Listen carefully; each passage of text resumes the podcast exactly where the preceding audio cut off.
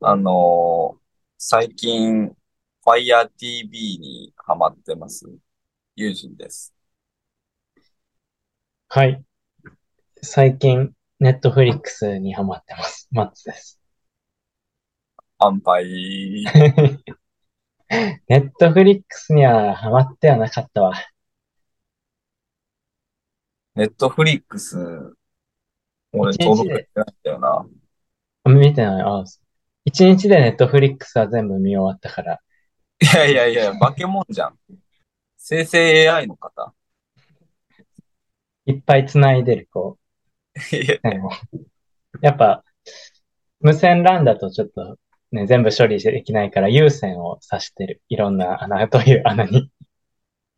生成 AI で多分、その映画のセリフとかのテキストを全部一気に読み込むとかできそうな気がするけど。まあ確かにね。はやぶさ消防団ってのを見た。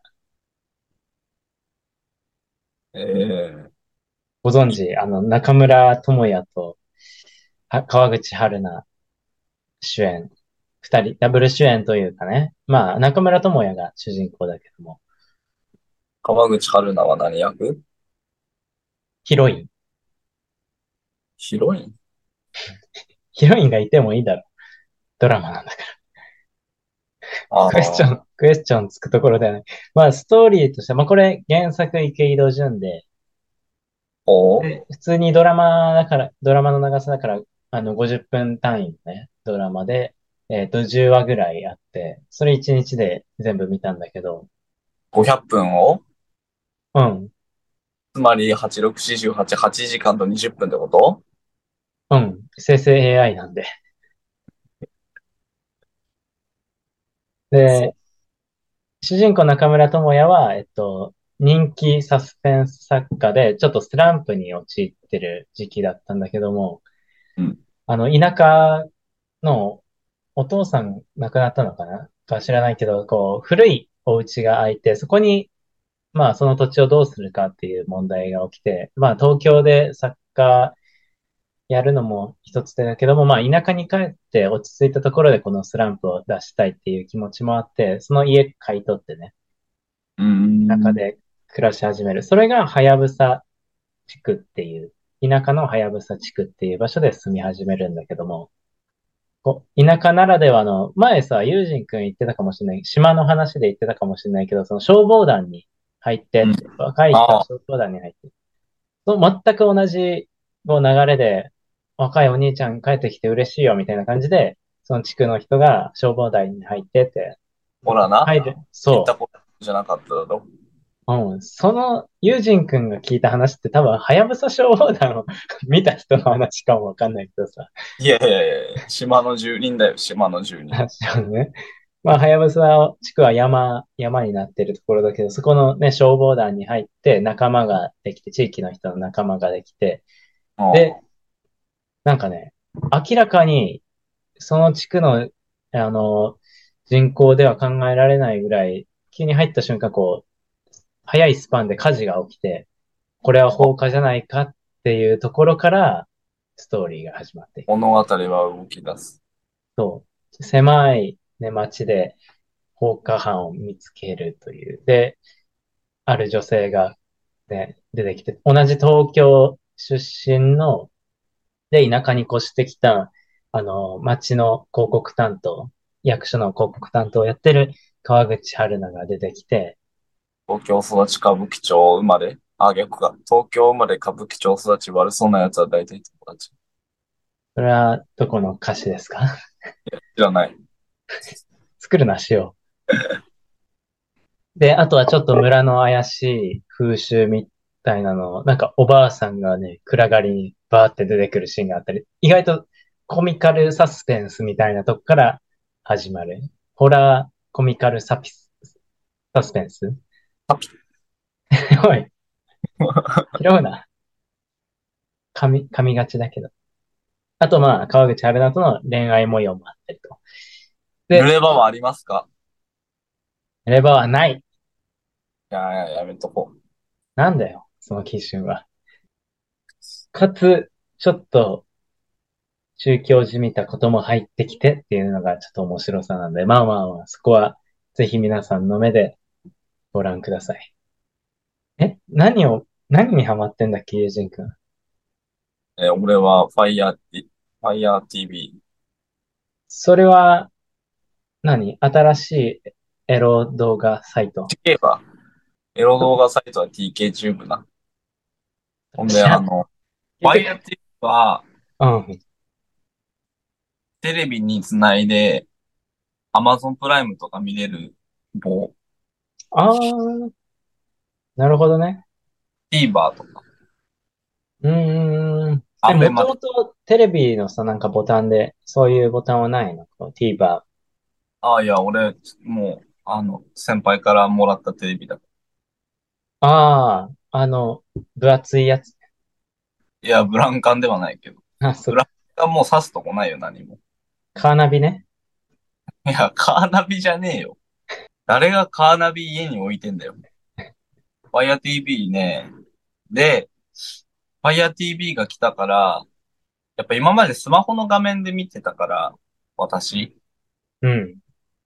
友達の、友達っていうより、うん、友達の家にあってさ、それが。まあ、そ、そいつんちのテレビめっちゃでかいし、うん。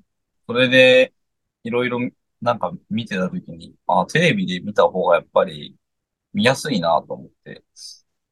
まあ、そうだね。うん。やっぱ臨場感もあるし。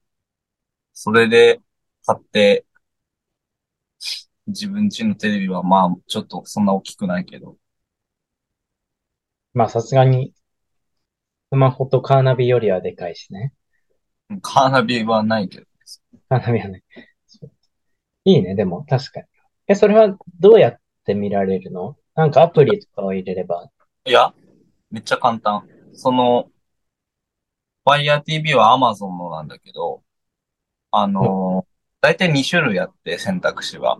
Google キャストやったかな ?Google のやつもあるんだけど、まあまあ Fire TV は普通に HDMI 挿すところにおう。挿して、で、電源引いたら、なんかまあインターネット、いや、インターネットかな？うん。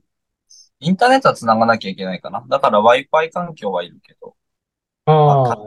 あ、いや、テレビの、その、ネットつなげるみたいなのがあって、コードつないで、見られるというね。そうそうそう。それで、あの、もう一回シン・ゴジラ見直すとかして。ああ、確かに、ネトフリで映画でもう一回見たいとか、アマプラで映画でもう一回見たいみたいなのを、テレビで見た方がいいもんね。そうそうそう。テレビじゃやっぱりなんかなんだかんだ見てなかったなと思って。ああ、それはあるね。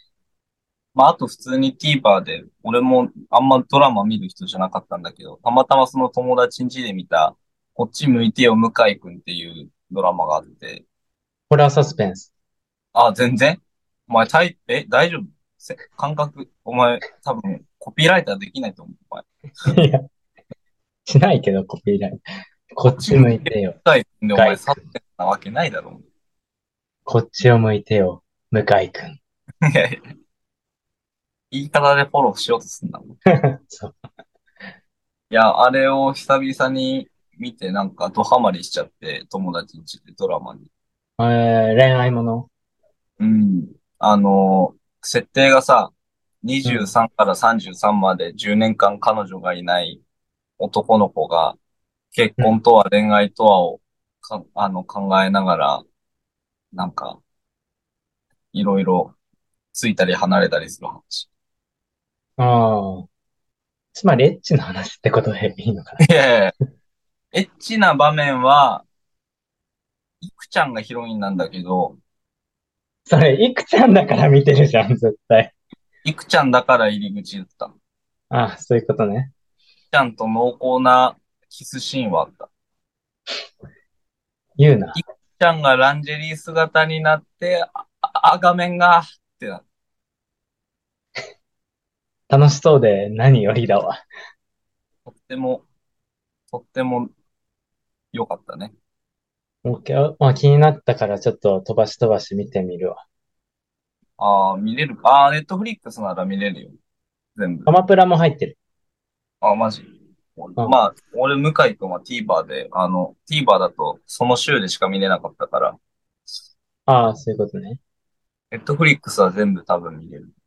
いいことを聞いた。まあ、そもそも昔からある技術だったろうけど、いいことを今聞いたので、テレビでも見てみようかしらね。確かにね。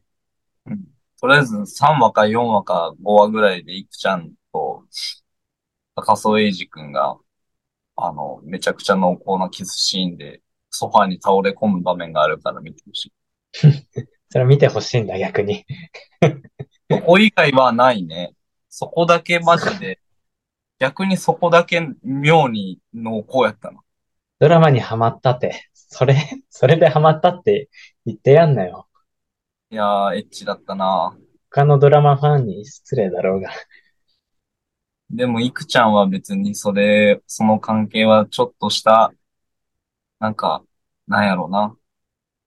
主人公の子はどっちかっていうとめちゃくちゃなんていうか、真面目で誠実な考え方の子だから、付き合ってるって思ってたら付き合ってるっていくちゃんは思ってなかったっていうのが悲しいよね。うん悲しいね。うん。まあ、ある意うん味その恋愛経験をしてこなかったからこその、それに初めて出会うみたいなね。だから俺にめっちゃぶっ刺さってさ、あ、うん、あ、うん。うん。その、主人公の独白がマジで自分に刺されすぎて、一生懸命見ちゃった。一生懸命。もうそこ、それを最初に言ってくれよ。もう、いくちゃんだからずっと見てたみたいな感じになっちゃったけどいくち。ゃんは入り口で見出したら、めっちゃ刺さると思いながら。なるほど。ちょっと俺も共感できそうなので、誠実な主人公というところでせ、なんかすごい共感できそうなので見てみます。うん。でも、誠実な主人公と言いつつ、まあ、ヒロインの春が、ちょっと女の、ちょっとした年上の先輩で出てくるんだけど、その人の言葉が刺さるんだけど、あの、向井くんは、誠実とか優しいんじゃなくて、自分に意意志がないだけだよね、言われる。あらら、言われてもうたね。まあまあ、普通のセリフだけど、シチュエーションとかで聞けばもしかしたら刺さるかもしれないね、確かに。そう。そうそうそう。だから彼は、なんかいろいろ、なんか相手がこういう風にしてきて、どうこうって悩んでるんだけど、向井くんはどうしたいの？ってめっちゃ言われて、黙るっていう。リクルートの手法やん。あの、何々先輩、これこれこうしていいですか？いや、〇〇くんは何、どうしたいの？っていう、リクルートの教育手法やん。まあで、そう、でもなんかそう、みんなしやっぱり社会で働いてる。まあ仕事と恋愛みたいな考え方も出てくるし、なんかすごい、うん。うん、あんまり人気なかったっぽいけど、うん。でもまあ、そうある意味 Z 世代に刺さるようなストーリーかもね。意思ああ、がそう、ないとそう。かね。なんかね、変にロマンスロマンスで盛り上げる感じでもないのが好ましかっああ、た。うん。なんか結構リアル、意外にリアリティを大事にしてる感じがして、こうはうまくいかねえよな、みたいなのがあった。ああ。いや、いいかもね、それは。うんちょっと、全部言っちゃうと、これネタバレになるんで、ああ、視聴者のためにも、リスナーさんのためにも、ここまでかなそんなに。もう終わったけどね、ドラマ。ああ、だからその、配信でね、見たい人も、はやぶさ消防団だって配信になってるから、今。まあ、あの、最終的には、ピー下手か。気の作り方がそんなベタベタな引きあるわわかりました。じゃあその P を楽しみに、えーっと、呪術回戦を皆さんぜひご覧ください。ナイツの手法やん。ということで、第67回、ちょうど男児レディオ、スタートです。V。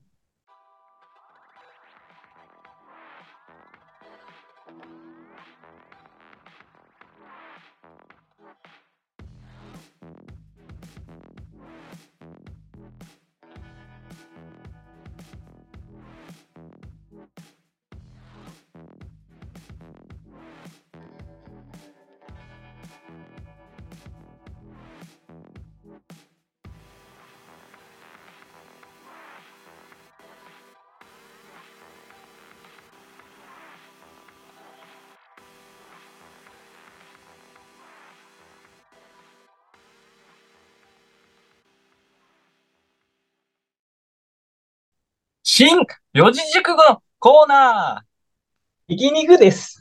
ーそんな意識してなかったですよ。あ、そっか。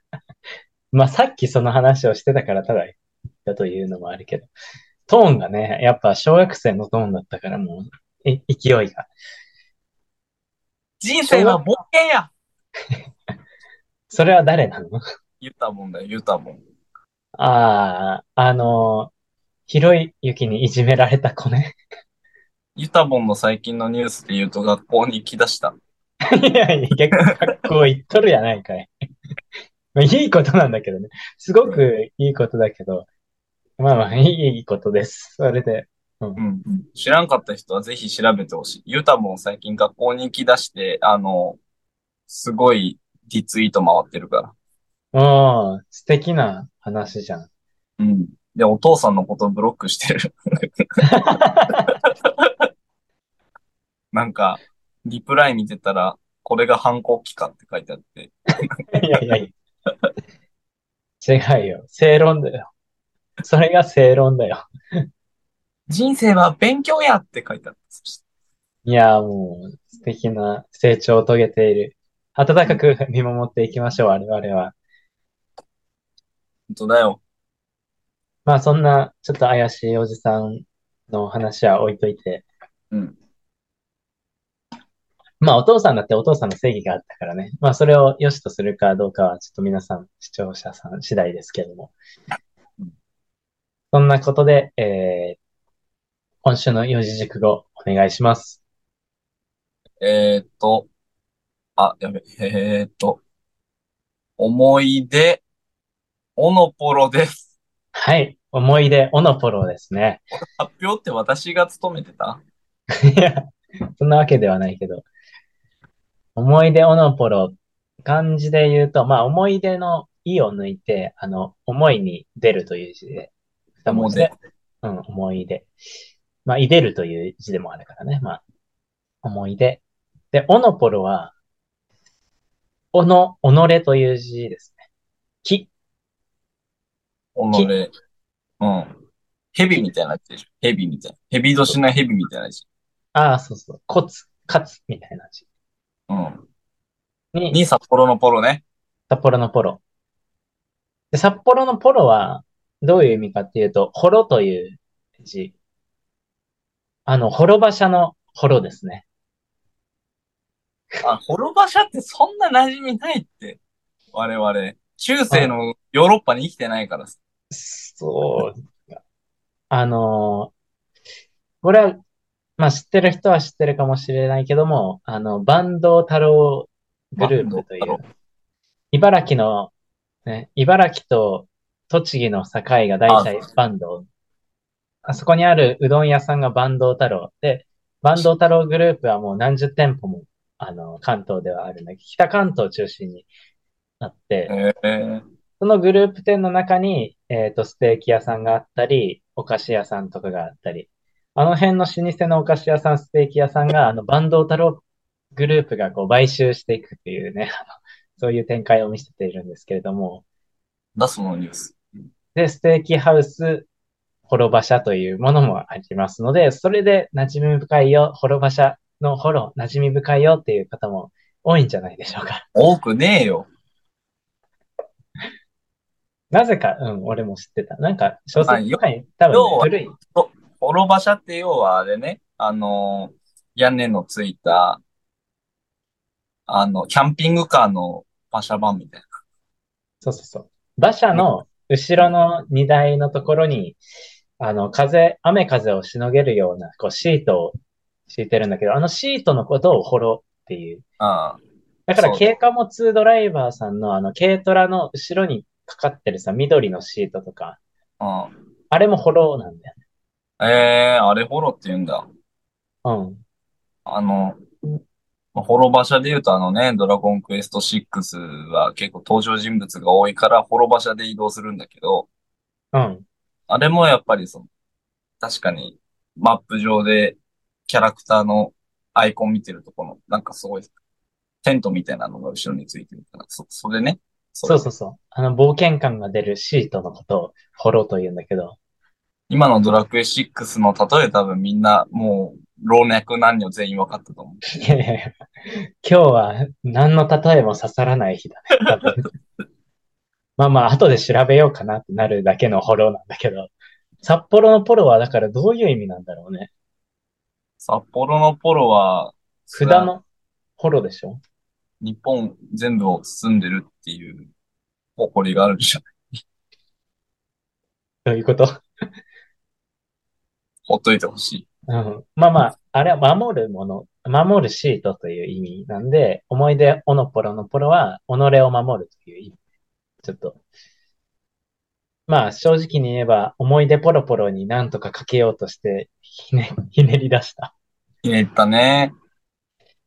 で、まあまあ、その、どういう意味か、ね、これ大事なね、ところなんですが、思い出で、自分の思い出で自分を守るっていう、こう心理状態というか、作用のことです。思い出を守る作用。そう。自分のアイデンティティを守りたいっていう。まあ、それに近い作用、心の心理的動きとして、あの、例えば一つの分野で初めて得た、こう、考え方。そうそう。試験、初めての視点を、自分のアイデンティティ、自分の考え方と、まあもう認識しちゃうってことは多分ね、無意識にあるんだけど、うん。で、それで過ごしていった中で、その分野の新しい考え方と出会ったときに、もう自分のアイデンティティになってるからね、あの、その初めてあ、その当時初めてあった考え方。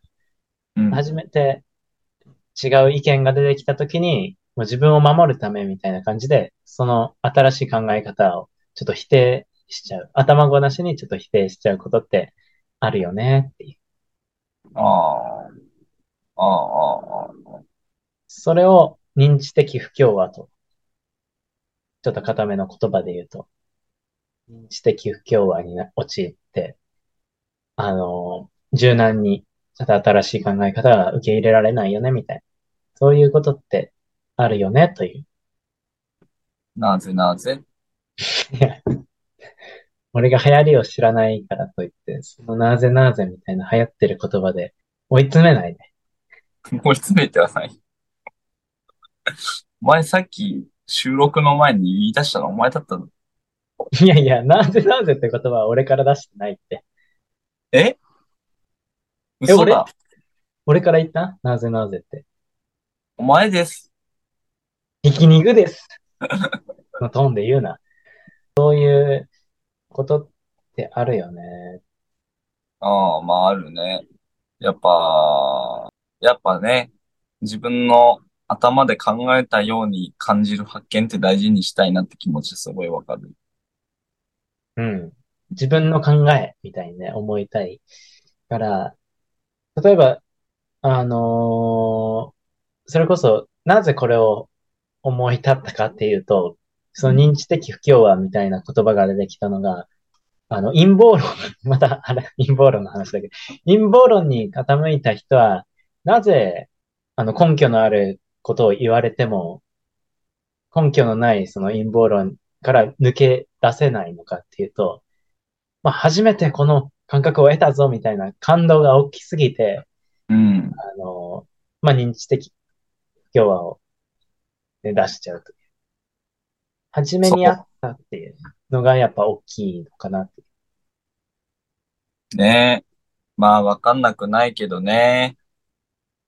うん。バルルンデルンデルンデルンそんな、そんなことないです。逆に認知的不協和を起こしたけども、あ、あれは思い出オノポロだった。自分の考えは、ちょっとあんま合ってなかったな。危ねえ、危ねえ、みたいなことってないですか？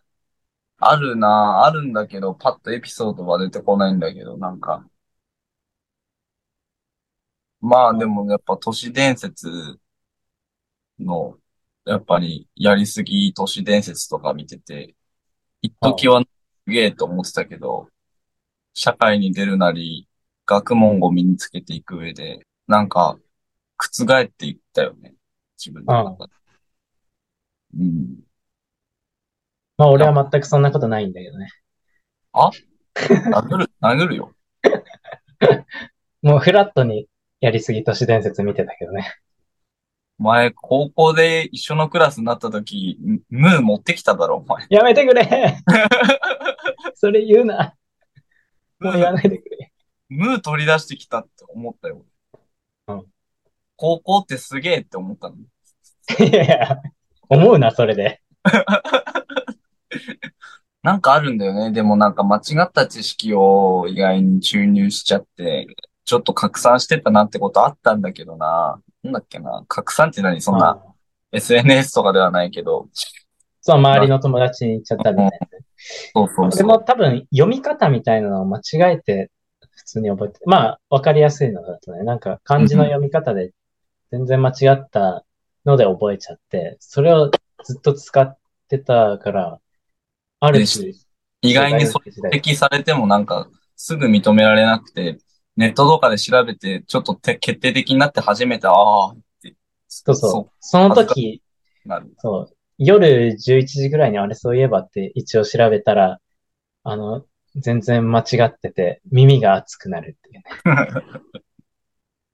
まあ、あるね。なんかやっぱ間違ってたこ、それって変、間違ってんじゃないって言われた時って反射的に、いやってなんか、うん。私、素直にそこですぐ調べりゃいいのに、割かしなんか間違ってんじゃないって言われると、うん。あ、なんかすっごい食い下がっちゃうのは、なんか結構自然な反応だよね。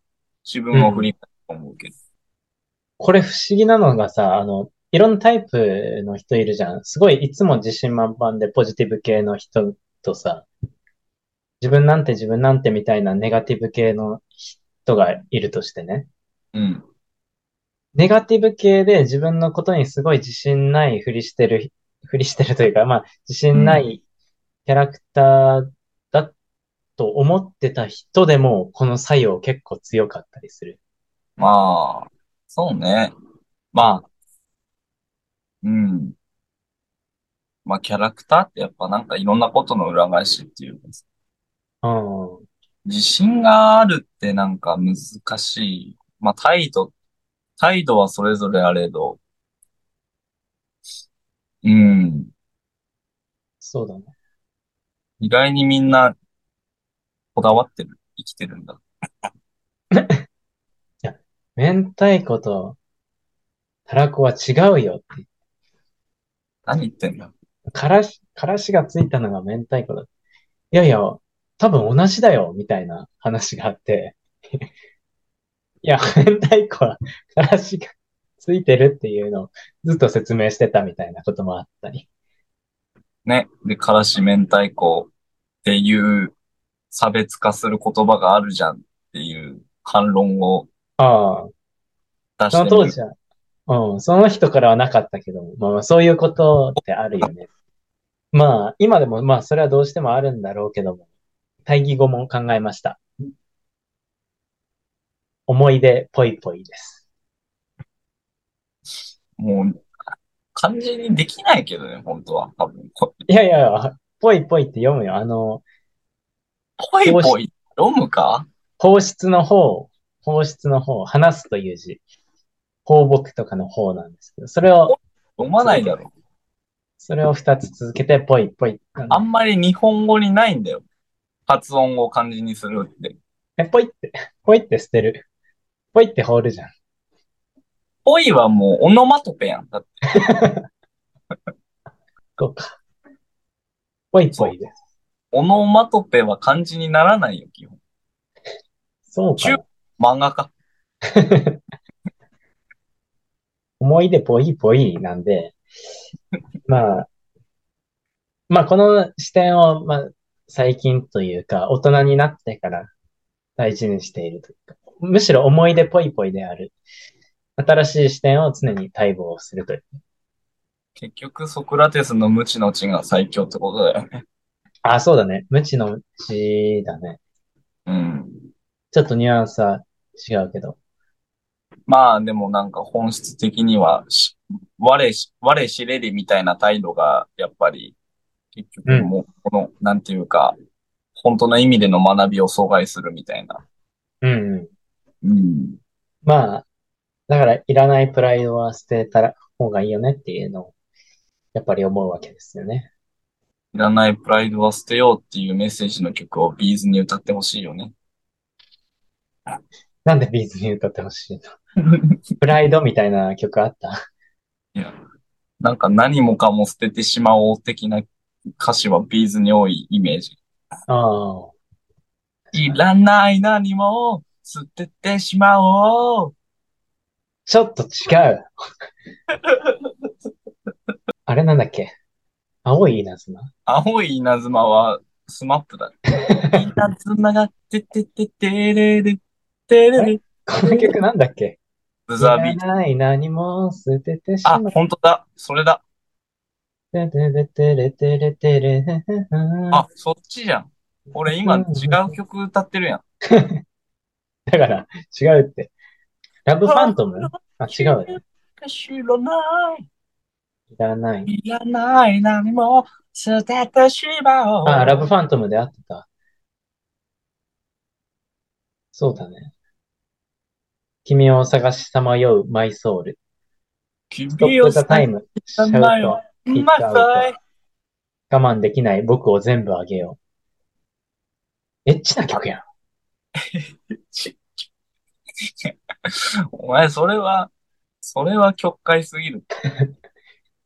だから、その、癖みたいなのも新しいものをやっぱ取り入れるっていうのが大事な姿勢なのかなと。何を大真面目に言ってんだよ。敵ね。まあまあ、そうだね。そういう態度が人にやっぱ好かれるのかもしれないなっていうのもあるしね。うん。本当だよ。ということで、アイデンティティとあの考え方、事実ベースでの考え方みたいなのは、まあ話して考えていいよねっていう。そ自分のことを否定されてるわけじゃなくて、あその考え方とか、え、それって、ちょっと違うんじゃないって言われた時に自分を否定されてるわけじゃないので、全然大丈夫だよ、安心してっていう話です。ということで、今回の四字熟語は、思い出おのっぽろでした。う。ポロポロ。おすすめや。おすすめやはい。ということで、お互いにおすすめのものをおすすめするおすすめ屋のコーナーです。シンプルイズベスうん。これがおすすめやっていうものをね、ちょっとお互いにキャッチボールしていきたいと思います。ト。人生は勉強や。とのことなので、1個目はユタボンということで大丈夫ですか？友人くんの1個目はユタボンの成長。エタボンの成長はでもね、みんな見てほしい、本うん。当に。そうだね。学校に行き出したから。うん。そう思うと、まあさっきのさ、認知的不協和の話、あえっと、思い出オノポロの話もそうだけどさ、もう普通に、普通の単語言ってたじゃん、全然四字熟語を使おうとしない。使い勝手が悪かった。わほら、ほら見たことか。ある意味、思い出ぽいぽいのスタンスをね、あの、成長して、こう、持ち始めた。それを、ある意味、その高校生、今、中学生？中学生。うん、中学生でその経験を得られたっていうのは、すごい素敵なことだよね。だから、やっぱり、人生は勉強やっていう言葉に重みが出てきたよね。うん。彼が言うから重みがあるよね。人生かけてるもん、本当に。うん。まあ、勝手にベットされたっていうのはあるけどね。お父さんに勝手にベットされたっていうのは。ここからどこまでかどうなんだろうな。まあ、いいんじゃない？それを、ある意味プロデュース、ね、お父さんが心改めてプロデュースしてる可能性があったとしても、まあまあ、それはそれでいいんじゃないのかなと。うん。かたくなに、あの、ホロでね、自分を守って出てこなくなるよりは、ホロ？って。心のホロで、何や、その心のホロって。心のホロでっていう感じで。いやいやいやいや、柔らかそう、なんだっけ、それ。爽やかサワデーだろ？ああ、生理用品のシあれ、生理用品の CM か。違うかな？わかんない。じゃあ、ここカットで。そうだね。YouTube で言ったら最近、ついつい見ちゃってるのは、まあ、呪術廻戦のなんか、関連動画とかまとめ動画見てるけれども、ちょっとそれとはまた別で、リアルな、あの、呪物コレクターの怖い話を見ちゃってる。え？やっぱりさすがムー出してきただけあるよね。あ、ありがとうございます。やっぱ、大人になってもね、これは大事なアイデンティティの一つなんで。いやいや。守んの、そんなもん。まあ、幽霊的なものをすごい信じてるかって言ったら、まあ、50-50ぐらいなんだけどね。これはこ。れ違うでしょ、みたいな。あ、これは確かに、あの、ある意味信じてるからこそなのかな、みたいなね。例えば、信じてなかったらさ、あの、悪いおまじないとかって、や、やってもまあ別にいいじゃん。信じてなかったらね。うん、でも心的に、やっぱそれ気持ち悪いからやりたくないなっていうのはどこか信じてる部分があるから。うん、うん、うん、うん。自分を夜中に吹きたくないとかね。ああ、やらないじゃん。まあ、やってもお化けは来ないんだろうけど、なんとなくやりたくないな、みたいな。出てないぞ、音。ユージ君、音出てない。え、一応、俺には聞こえてんだけどな。いや、怖い話自分の耳元にだけ聞こえる話は怖い話ですよ。出てないんだね。出てないか。出てない。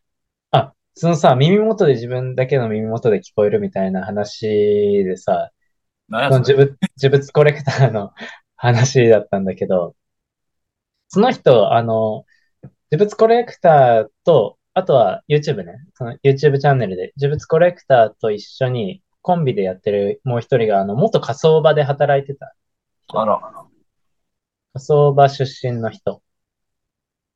で、火葬場出身の人が聞いた、あの、黒服、ホスト、ホステスの黒服の人から聞いた話みたいなのをお、さっきちょうど見てて、なんかそのホストの黒服の人うん、は、もう元々、なんというか、えっと、やんちゃをしてた。やんちゃん。そう、やんちゃ系のお兄ちゃんだったんだけど、で、遊び方もね、その、ホラー試し、ん何？肝試し。あ、そうそうそう、肝試し。何言ってんの？ホロが、ホロが脳みそに。あ、もう、ホロ試しっつって何って自分で何、何それ。肝試し肝試し。たのね。うん。うん、そう、肝試しの話があって、まあ、肝試し的なあるあるみたいなものではなく、たまたまたまたま。行っちゃいけない場所に行ってしまったみたいな話で、ああ、そう。で、たまたま行った場所が、その山奥にちょっと行ってみようみたいな感じで、うん。やんちゃなお兄ちゃん3人とやんちゃなお姉ちゃん3人で行ったらしいんだけども。うーん。ほんで、なんかまあ、山に、夜ね、夜山に行って、こう懐中電灯1個で行って、で、えっと、山に入ったら、こう鳥居があったらしい。うわ、鳥居あんじゃん。怖いな。でも、まあ、行こうか、みたいな感じで進んで、で、で、鳥居をくぐった瞬間、なんか風がね、向かい風がブワーって吹く感じがして、おーおーえ、みたいな感じで、まあ周りの子も行ってて、みたいな。で、その後、えっと、ぐんぐん進んでいくグループと、自分ともう一人、あ、みんなから離れそうみたいになっちゃう、こう、二手に分かれちゃったらしくて、うん、うん、うん。で、ぐんぐん進んでいく人に合わせて歩こうとするんだけども、まあ二人ちょっと、ね遅くなって、で、足元照らすと、まあ足跡もたくさんね、山道だけどもできてて、で、靴の足跡が、まあ先頭集団の靴の足跡があって、だけども、まあ靴は、まああの子たちに、この足跡ついていけば大丈夫だって思いながら進んでたんだけども、うん。ある時一人の子がもう怖くなっちゃってね、こう遅れた、集集団から遅れたもう一人の方が怖くなっちゃって、でもう引き返、引き返そうよみたいになってくるんだけども、うんうんうん。足音、足跡見て、足跡見てみたいに言うから、いやいや、そういう怖がらせるようなことも言わないでってちょっと怒っちゃったんだけども、いやいや、本当に見てみてって言われて見てみたら、あの、裸足の足跡があって、それで、え、これはおかしい。って思って二人でダッシュで、あの、戦闘集団に追いついたのね。一応。で、追いついて、でも足跡がやばいんだってみたいな話をしてたら、ちょっと広いところに出て、そしたらなんかね、神社の祠みたいな、神社の中に入ってるさ、なんか宝物殿みたいな、ああいう、なんかお宮みたいなところがあって、うわ、不気味だなって思った瞬間に、耳元で、なんか女の人の声がわーって聞こえたってええ。うわ、気持ち悪いって思って、みんなの表情を見たら、みんなも、なんか声が聞こえたね、みたいな表情をしてて、うん。で、それが不思議なのが、全員自分の耳元のところで聞こえたええ。お話だったんだよね。それが何を言ってたかはやっぱわからないんだ。えっとね、今その話を思い出そうとしたんだけど、YouTube 流し聞きしてて全然思い出せなかっただけ。なんやそれ。ごめんごめん。だから、情報にね、ちょっと抜けがたくさんあるけど。まあまあ、そういう話。あ、で、これに後日談があって、うん。その主主人公の一人ね、主人公の人は、もう一回行こうってなったね。日中に行けば怖くないという発想で。そうそう。で、同じグループで行ったんだけども、で、やっぱりその怖いこと起きた後ってさ、自分の脳みその中、なんかぼんやり夢を見てたんじゃないかみたいなああ。ああ。あ感覚になってるんだけども、まあ実際に行ったら、あ、やっぱり鳥居はあるな。で、その鳥居くぐった時、今回は風は全然吹いてこなくて、まあまあまあ、でも怖かったからそういう感覚になったのかもね、みたいな感じで進んでったら、やっぱり広いところに出て、お宮、神社のお宮みたいなのがあったと。足跡があったの？で、足跡は、な、なんか、言ってなかった、その YouTube では。その、言及されてなかった。めっちゃ足跡重要じゃん。そう。で、なんで裸足だったか、みたいな。で、あの、調べる人らしくて、その主人公。ね、いろいろ調べて、街の人とかにも、ね、聞いたりとか、お店とか行ったり、調べてた結果、分かったのが、あの、その当時、あの、その昔ね、洪水があったらしくて、ああ。洪水で多くの人が死んだ場所だったけれども、っていうのが、なんか石碑か。石碑に書いてあって、それで判明したと。へえ。だから、夜知らずに入っちゃったけども、本当に石碑通りであれば、そこでたくさん洪水で死んだ人がいたよねっていうのを、後から知ったから、あ、行かない方が良かったんだなっていうのを、後から気づくことも、いや、あるから、まあ、下手なところには入らない方がいいなっていう。ああ。あれ、そんな話。俺、この話したことあったっけ？あの、何？実体験？うん。あの、したことあったと思うけどな。え、沿岸に行った時の話。ああ、したことあるから、しなくていいよ。なんだこいつ。ラジオでしたかどうかはわかんないけまあ、控えると。ど。控えるんかい。言わないんかい、そこまで言って。いや、まあでもね、確かに、まあ、ホラー的に言っていい話かどうかね、ちょっとエンタメ要素みたいな感じで言っていい話かちょっとわかんない。わかんないから。まあ今の話もまあ言ったらそうだけど。いやいやいやいや。まあ、それはもうね、エンターテインメントとして提供されてる話をしてるから。まあね、そうか。そういうこともあるらしいんで、知らずに行っちゃうのって怖いよねっていう。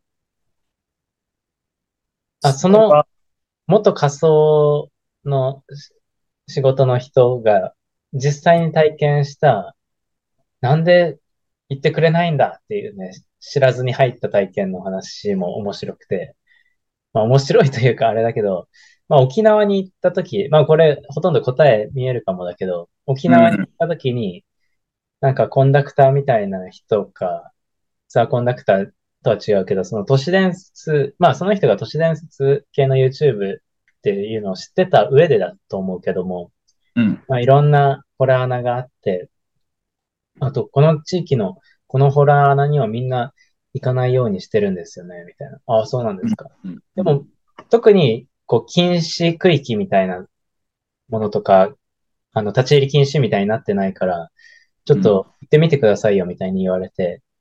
で、もう穴も本当人がようやくくぐれるぐらいのうん、穴に入って、で、懐中電灯一つで入って、え、で、それを教えてくれた人に、あれ、〇〇さん入らないんですかみたいに聞いたら、あ、僕そういうの怖いんで無理、みたいに言われたらしくて。ええまあ入っていくんだけども、懐中電灯をとら照らしても、全然真っ黒、真っ暗らしいんだよね。うん、こんなに真っ暗か、みたいなのを思いながら、ちょっと進んでって、あとはなんか、黒い壁と、あとなんか放射状の銀色のなんか線が引いてあるうん、壁があって、これ岩の跡な、ね、岩の模様にしてはどうなんだろうみたいなのを思いながら、真っ暗だなと思いながら、す怖いな、怖いなって思って、あの、進んでた。おい、お前。お受け狙ってるだろ、お前。怖いな、怖いなって思うでしょ、そりゃ。形変えてしまうぞ。いやいや、それは怖いんだって。人為的に。で、怖いなって思いながら進んでって、ある一定の場所に行ったら、特にその、幽霊とかすごい怖がるタイプのあれじゃないんだけども、本当に進めなくなった場所があって、うん、で、そこで、いや、これは進めないな、みたいな気持ち的な、その脳みそでは進んで探検しようみたいなのもあったんだけど、気持ち的には進めないな、みたいうなのがん、あって、で、後に引こうかなっていう気持ちも、ね、すぐ戻ろうかな、みたいな気持ちも、どっちもあるという状態が、ちょっと一定期間、一定時間あったらしいんだけども、うん、で、外で待ってた人が言うには、その時間、そんなに中広いわけじゃないのに、その時間で、なんか10分ぐらい全然出てこなくて怖くなりました、みたいに同じ場所でそれこそ10分間ぐらい立ち止まって、本人の感覚としては、まあ、生きづらいな、でも戻るのもどうなんだろう、みたいなのをちょっと考えちゃう時間があったって、ちょっとというね、表現をしてたんだけど、うん。でもまあ10分間ぐらい出てこなくて、背中を見せたらやばいと思ったらしくて、おええちょっとずつ後ずさりながら、最後岩の隙間から出るときは背中を一瞬見してバッと出てきたという。どうでしたか？って聞かれる。いやいや、なんか、あの、あるところから前に進めなくてねって話をしたら、いや、やっぱりあそこ、あの、防空壕で人がね、火炎放射器で死んでるんですよ、みたいな、あの、後から言われて、なんで言わないんだっていう。なんで言って、怖い、沖縄はな、やっぱそうだよな。壁黒かったでしょう。あれ、すすなんですよね。えええー怖っ。で、銀色の場所あったでしょ。あそこ、あれ、手榴弾の跡なんですよね。だええから誰も近づかないんですよ。いやいや、言ってくれよっていう話だったって。ええそうみか。たいなのをちょっと YouTube でついついね、夏の終わりなんで見ちゃいますよね。本当夏の終わり、将来の夢。ちっちゃい声で歌うな。森山。あの、俺自身の体験じゃないけど、寮の時に、うん、隣の寮でさ、うん。なんか、だいたいあの部屋はちょっとおかしいっていう部屋があってさ、おう。うん。男子寮、男性寮みたい男子寮のね、な。うん。学の男子寮の一番角部屋がやばいみたいな。やばいっていうか、ちょっと変っていう話があって、ああ、答え見えちゃったけど、あれ、ゲイが違う違う違う違う違う。来られるみたいな。いや、でもなんかその、で、霊感強い子もいて、やっぱり男子寮めちゃめちゃ多かったから人が。そのフロアにいても、なんかその、まあ寮の構造の説明が難しいんだけど、うちの寮なんていうかな。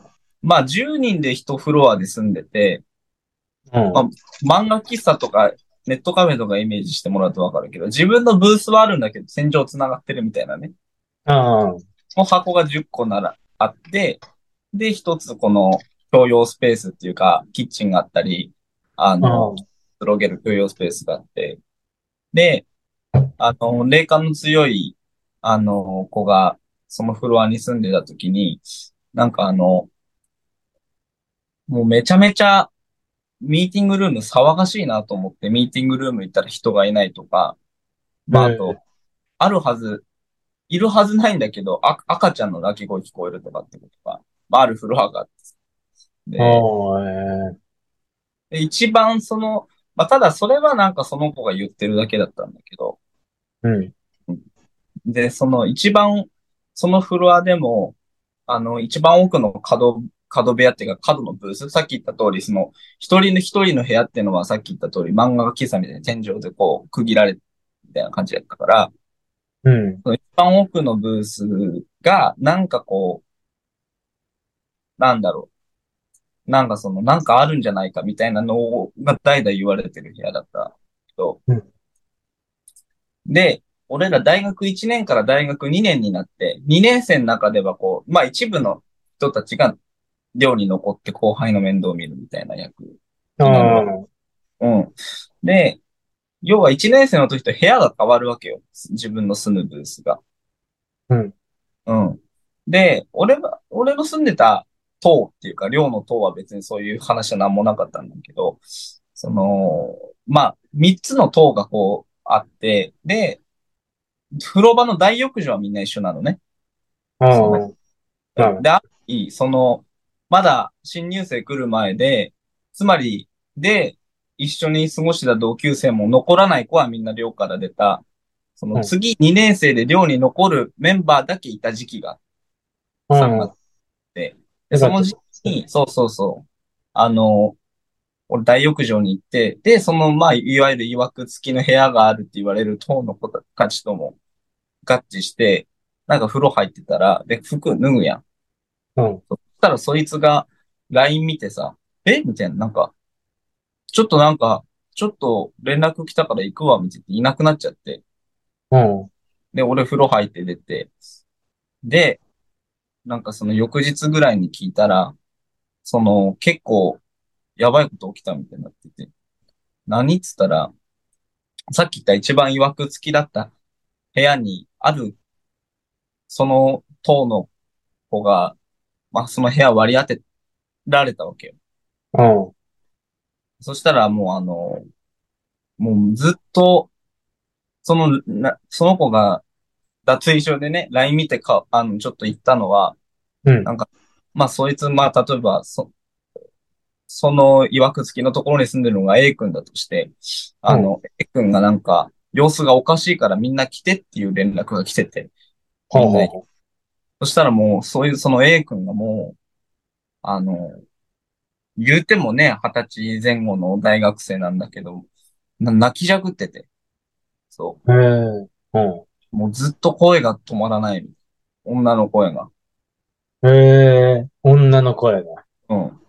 でもうだからその、その党にいる、まあ2年生のね、今度新入生迎える先輩勢というか、まあ同同級生20人ぐらいが集まってたわけ。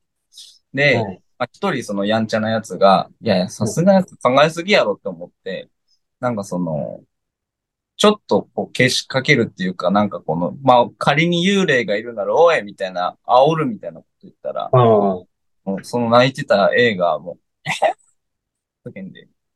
ええ様子がおかしいってなって、で、そいつちょっともうこの部屋に住まわすのやめようって言って、別の部屋に変えたっていうことがあって、で、新入生がそこに入って、かわいそうに。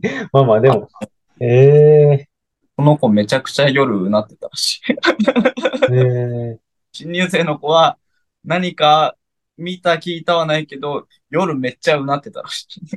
ええそう、なんかね、だからその量は結構そういう、だからこれはさすがに多分、い代々で誇張がある。それは本当に俺の同級生の中で本当に起きたことだったけど、ただその量で言われてた昔話としては、なんかあの、夜、寮で寝てた時に夢を見るんだよ、そのある人が。うん。うん。その寝てた夢、子が、寝てた人が？寝てたある人がいるよその寮で。そう。で、その夢っていうのが、じその自分の寮が夢の中で出てきて、で、あの、真っ白い服を着た、まあもういかにも幽霊のみたいな、もう気持ちの悪い女が、こう、うん。階段をずっとこの、這いずって寮のうん。登っと。で、そういう、そのまあ、本当にそのフロアって一番最上階だったんだけど、うん。最上階まで登ってきて、で、自分の部屋にガーンって入ってくるところで、あーって目が覚めるわけよ。怖すぎて。最上階の、え、どういうこと？えっと、要は、その寮の構造っていうのが、えー、7階建てか。高いな、意外と。意外とだ高い。フロアごとに左右に分かれて、さっき言ったその10人ごとのふ部屋があるっていうか、うん。うん。その、で、夢の中では寮の入り口から、女が、あの、こう、その階段を這いずって、1階、2階、3階、4階って這いずって7階まで来て、自分たちの住んでるフロアの扉をバーンって開けて入ってくるっていうところで目が覚めるわけ。うん。うわ、気持ち悪い夢見たと思って、さっき言った通りフロアごとに、フロアっていうか自分の部屋ごとに共用ブースがあるわけや。うん。深夜しかもな2、3時とかその辺に目が覚めて、気持ち悪いなと思って、その共用スペースに行ったら、あの、みんな起きてるのよ、10人。うん。で、なんで起きてんのって言ったら、あの、みんな同じ夢を見たってうん。っていうのが代々言われてた塔で、さっきの話。起きたって。うん。あ、そう。じゃあ、いるよ。いやいやいや、決定。決定すな。いやー、いや、それをさ、壊さないんだね。壊したりさ、こう移転とか。あ、でももう古すぎて最近なくなった。ああ、古すぎてもそうだけども、発狂しちゃう人が出るのは、やばいよね。怖かったね。でで、も男性寮でしょ？男子寮。うんどういうこと？男子寮、昔やんちゃだった子があ、でさ、もね、近くに墓があってさ、ああ、あ、そういう場所。あったし、昔の立地的になんか、いや、これは多分、は確証持ってないけど、その寮のあった場所もなんか墓を一旦潰したんじゃないかっていうことですけああ、どね。うん。可能性あるって。そう、だかちょっら、と歴史は調べてみた方がいいよね。なんかだって赤ん坊の泣き声とか全然わかんないもんな。そこで子供なんているわけないから。いや、わかんないよ。ちょっと作っちゃって。いやいやいやいやいや。そうね。でもあれは、気味悪かったな。うん。もう、無理だ。そっからさ、通わなくなる子とか、やっぱ男性寮やめて普通に自分でアパート取るわ。あ、でも、まあ、ここカットしてもいいけど、その、その寮住んでたの大久保なんだけど、だから大久保よく聞かされてたけど、その、大久保が1年生だった時、そこに住んでた子は、最初の頃は寮に帰ってきてたんだけど、うん。なんか、寮に帰ってこなくなっちゃって、ずっと友達ん家とかなんか彼女ん家に寝泊まりするようになってたらしくて、うん。だからなんかそこに、で、その前先輩から聞いたらそこに住んでる子は、その前の代の子も、なんか途中から寮に帰ってこなくなっちゃったって言ってたらしくて。おー。言ってくれよって思うよね。その住む前に。言わ、ないだけでもしかしたら何か聞こえてたの今までの。そうそうそう。でもまあ、俺らの同級生で新しく入った子はもうなんか、まあね、わかりやすく変えられない徹底的な何か。で、まあ、でも新しく入ってきた新入生の子はなんか見聞きしたは言わないけど、夜めっちゃうなってたらしうん。いや、そりゃ、歌ってたってことは、絶対異常があったんだって。い。いや、うなって、でもなんか聞いたんだ。なんか大丈夫あ、大丈夫ですよ。なんかありますみたいやばいって、そりゃ、な。一番やばいじゃん。知らずにすり減ってるんだもん、多分。えだから、その、なんていうか、知らずに乗っ取られてる系が一番怖いんじゃないかという。でも、うなる、すごいよね。なんなんやろね。その、たつきも寝言言ってたよ。沼田たつきも。それは、まあね。野球部のストレス。いや、でもなんかす、振り返れば結構あったんだよな。だから、うちの寮はそうだし、ちょっと離れたところの寮も、その、そこもある階のある棟だけ鏡がないのよ。えその寮は留学生も一緒に住む寮なんだけど、なんで、本当にないのよ、鏡。その、ー、い留学生に割り当てるな、その塔。やいやいや、でもまあ、どの棟も留学生も混在してて、ああ、その留学生の住んでるところ、その塔の底だけなんか鏡がないんだよねって言ってて、あ、ないなって思ったら、なんでなくなったかっつったら、こう前にその留学生が鏡の中に何かいるから取ってくれっていう要望をめちゃくちゃ言われて取ったっていう。えー、いるじゃ、い、いまくりじゃん、お前のが。何？言ってたね。呪術高専？やばいね。いや、あんま近寄らんといて。うん、その心霊体験的なのない。あ、あれをどうか、どう捉えるかっていうのは一つある話なんだけど、うん。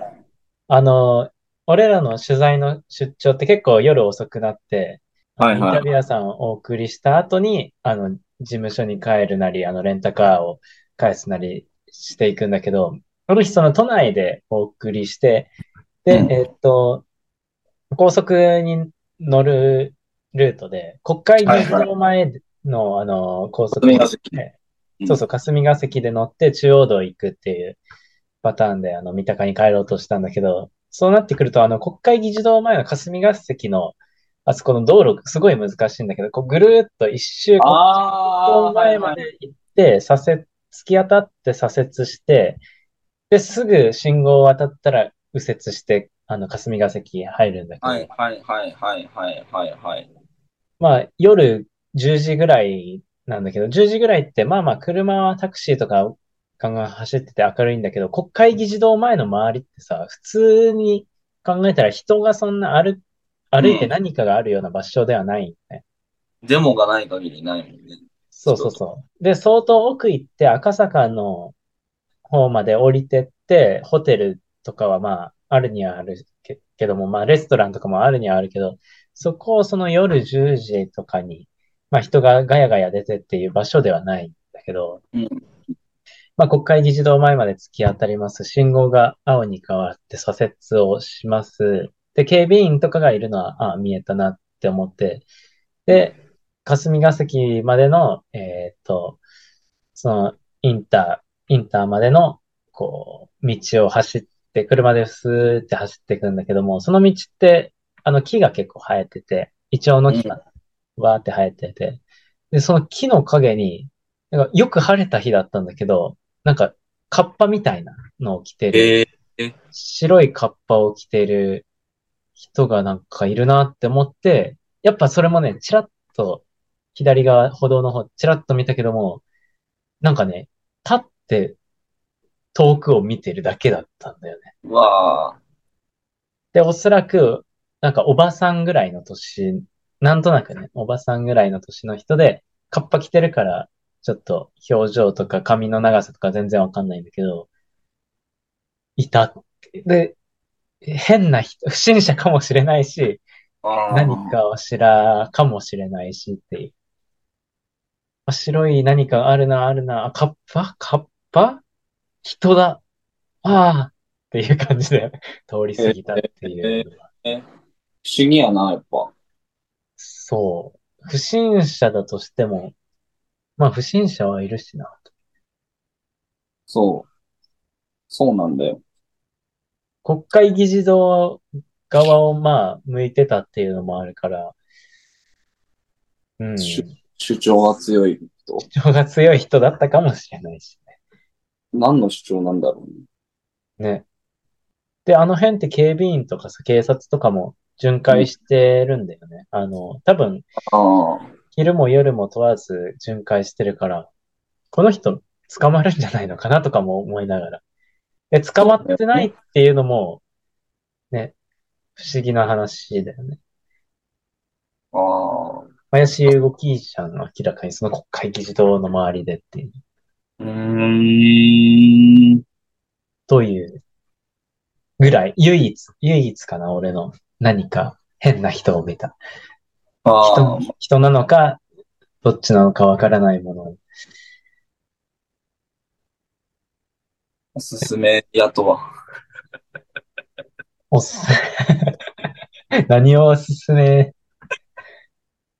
おすすめのものでか、俺が思ってたのはさ、あの、その夜遅くなって、本当はね、タクシーとかで帰れば、都内だし、ね、明るいから安全なんだろうけど、うんあ、の、終電逃した時に、あの、チャリ借りれるんだよね、あの、ルーパって、そう。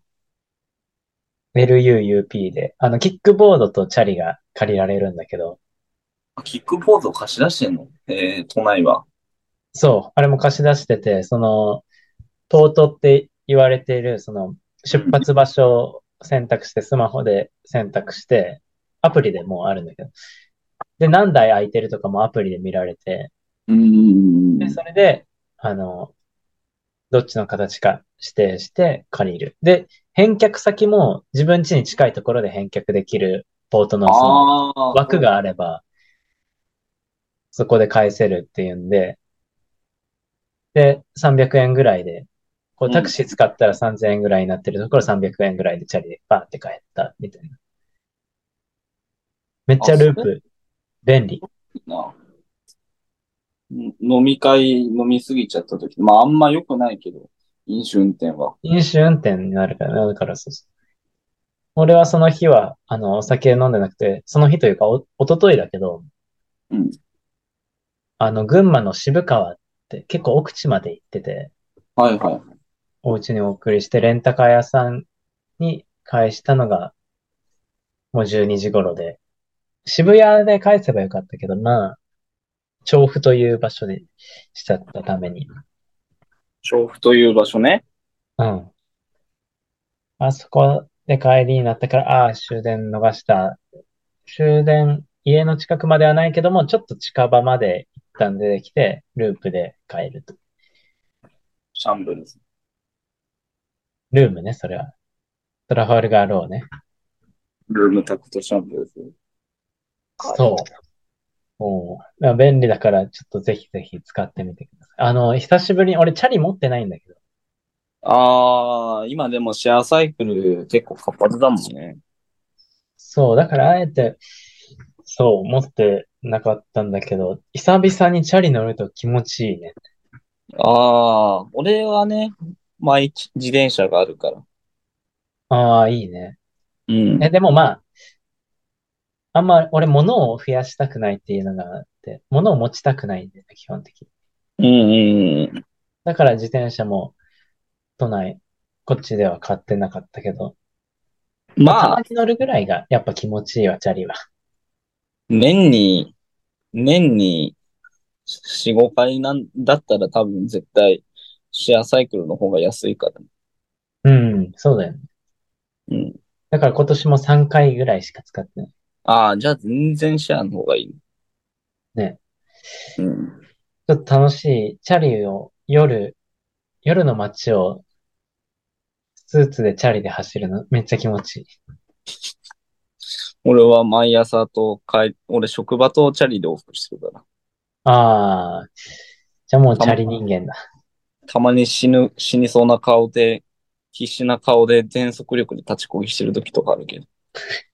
うわーって、何遅刻しそうなの？何なの？それは。そういう時もある。そういう時が、まあ、たまにあるよね。そりゃ、ね。生きてりゃ。生きてりゃある。なるほど。ということで、おすすめ。それはおすすめ。ぜひ。もう無理やりこじつけだったけど、もうなんか、コーナーが変わって普通になんかな怖い話。怖い話だったね。夏の終わりにする怖い話。怖い話の話。知らずに手に取っちゃいけない話がまだあるけど、もういいや。ちょっとたくさんになったから。今度話。ああ。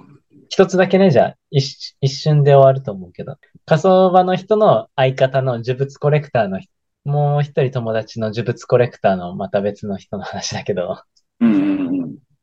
バンドメンバーのライブに参加した話で、で、そのライブで、なんか、久しぶりに会った学生時代なのかななんか知らないけど、久しぶりに会った女性、あ、久しぶりに偶然みたいな感じで女性、ある女性と再会して、うんで、ある日その人から、あの、よかったらこの楽器を使ってくださいみたいな。そのバンド、音楽をやってる人だはいはいはいっていうのを知っ。てたから、この楽器を使ってくださいっていう連絡があって、で、その人の家に行ったら、まあ女の人が笑いながら普通にね、ニコニコして出てきて、この楽器なんですって渡されたのが、なんか、でんでん太鼓ってわかる？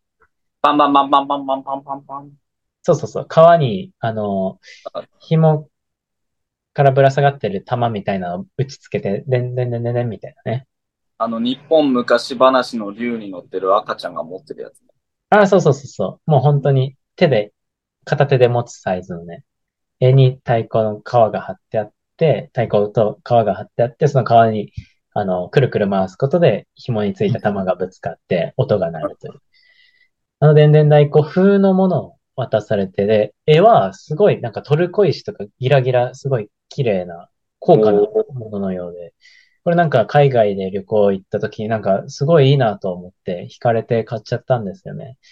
でもなんか私楽器とかやんないから、まあ誰かにあげられたらなって思ってだったんですよ。で、あ、そうですか。みたいなただ、楽器っつっても、でんでん太鼓をこのね、バンドでどうこうしようみたいな、なんないから。で、ちょっと変な感じがしたんだよね。その、女性の人はなんか楽しそうだけども、家がなんか生活感がない家。うん。住宅地の中でも、なんか急に生活感がないお家で、なんか雰囲気というかね、そういうのを感じ取ったらしくて。で、そのでんでん太鼓もよく見てみると、その宝石ついてる以外によく見てみたら、皮は、あの、太鼓の皮は片方についてるんだけど、逆側がなんか丸い石みたいに、石、軽いなと思って、石かななんかなって見てったら、どうやらね、ちょっと頭蓋骨っぽかったという。え？だから顔の半分、頭蓋骨の顔の前半分をきれいに切って、後ろ後頭部だけが残ってて、そこの切った部分に皮を貼って太鼓にしてるっぽく見えたと。おーで、これ、どこで買ったんですか？その海外でみたいな、そんな話を聞き、いうん。や、でもなんか、ちょっと気味悪いんで、大丈夫です、みたいな感じを。で、いろんな雑談をしてる中で、どうやら、その女性の周りでなんかおかしなことが起こってたことに、そう、話雑談の中で気づいたらしいんだけど、うん。3ヶ月の間に、3人、お父さんと、自分の親友と、あともう一人親戚の人が死んでるっていう。怖っ。で、1年間の動きをさらに聞いてったところ、6人死んでると。え？で、本人には何もないんですか？みたいな感じで聞いても、あ、私全然元気ですよ、みたいな。逆に、親友とお父さんと周りの人がそんなに死んでるのに、元気な。なのも気味が悪くなってきて。で、まあ、うんあ、じゃあ、そこの電電大工は受け取れませんみたいな感じで別れたっていう、そんな話で、気味悪い。そう。で、ある日、もう、それも忘れるぐらい時間が経った時に、自分の家の近く普通に歩いてたら、交差点の正面に、あの女の人がいたっていうのがあって。で、その女の人、あの、自分の家は教えてないし、しかも、すごい遠いんだって、その、ええー、やだな。でどう乗り継いでもみたいな。で、しかも、あの、家族がいるっていう話聞いてない、なかったんだけど、なんか子供を連れてたと。で、交差点行って、うわ、あの電電太鼓の周りの人が死んでる女のやつやーって思って、あの、パッと見たら、目が合った瞬間にニヤって、え悪い笑い浮かべたから、もうそっから逃げて帰ったっていう、そんな後日談もあった。めちゃくちゃ怖いじゃん、その話が。一番怖かったわ。で、呪物なんだよね。何かの。いやいやいや、人じゃないな、なってるってこと？そうそう。で、本人が気づかないうちにそれのインフルエンサーになってるって。いやだから怪しいものは持ち帰っちゃいけないね海外とかで。まあ、俺はこのアパートに入ってからずっと謎の黒、黒人の人形があるけどね。おい、それさ、だから、やめた方がいいって、引っ越しするか、なんか神社にお焚き上げとか。いやいや、もうでも3年半経つから。ああ。で、すこぶる調子がいいの？オブル調子は良くないけど、なん、かといって何か、あ、やばいなっていう、何か身内に不幸とかはないから。ああ。うん。ああ、変わらず。もう取り憑かれてるかもしれないな、これは。やっぱなんか、ちょっと話のネタになるかなと思って。おいおい。それいや呪物コレクターの発想だから。いや、逆にでもこれ捨てるの方が怖いよね。ああ、まあね。うん。えで、一応さ、その、神社があるから、そういうのを受け付けてる。あの、俺の知ってる神社の中では、うんこの間ランニングして気づいた神社があって、うんえっとね、一応練馬区になるのかな中野区か練馬区かその間ぐらいになるんだけど、うん。ここにこうお人形神社があって、こう毎日そうそう、あの、古い人形をこう受け入れますよみたいな。まあでもね、私は、なんなんかあるわけでもないから。まあ、まあ、気づいてないだけかもしれないからね。引っ越すときにはまあ置いてこうと思ってる。受け継ぐな。引っ越すときに何かあの、触るなっていう張り紙して置いてこうかな。でもこれを、うんそれで数年後来てみたらめちゃくちゃ曰く付きの物件になってたら、うわ、思いつきでやったことがなんかとんでもない、なんか、大島テルに登録されてるかもしれない。俺はそう、でわざわざ大島テルで調べてよ。さすがにちょっとなんか嫌だなと思って。ああ、まあね。古府県かと思って大島テルで調べたけど、全然なんもなかった。まあ、あ半径 1km ぐらい先の近隣で、あの、孤独死してる老人がいたぐらいだった。ああ。なんもなさそうだけども。まあ、火の元には気をつけてください。ただ、ただね、ただうちの物件来て思うんだけど、めっちゃ引っ越す人が、え、何？めっちゃ何？引っ越す。えー、え、どんぐらい人が住んでて、どんぐらいのスパンで人が引っ越してるのか。多分、フロアに1、2、この建物だけで、十数人なんだけど、うん。ただ、駐車場4つあんのね。うんうん。目の前に。で、駐車場にいるからさ、その、前、車があるわけじゃん。うん。車がどんどん変わるし、で、今、とうとうね、俺以外駐車場に車なくなった。いやー、お前んちの以外起きてるかもしれないよ。人形部屋だから、そう。発信源だから逆に大丈夫みたいそう。だし、特に引っ越してんなと思うのは、い入って手前の1階のへ手前の部屋が、多分、俺だからここに3年と半年ぐらいしかいないけど、2回か3回引っ越してんのみたいな。えな。え、また引っ越したと思って。で、よく人が入るな、そこにいっぱい。どんどんどんどん。大島テルに書いてないからさ。ああ、引き寄せって、まあ、立地がいいならね、すぐあ空き部屋があったらすぐね、人入るだろうけども、うん。すあれ？ぐ人も入るんだもん。映像が、元春の映像が乱れてる。あ、本当だ、なんか白い線がブルルルルって。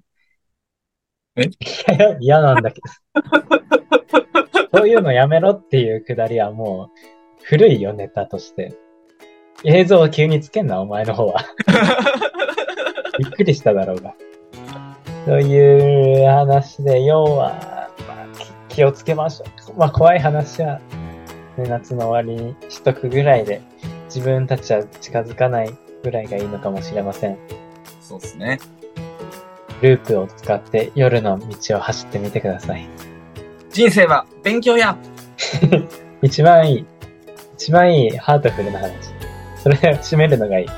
ということで、7回のね、衝動断じでお送りしましたのは、友人と、夏でした。ありがとうございました。あしゃ。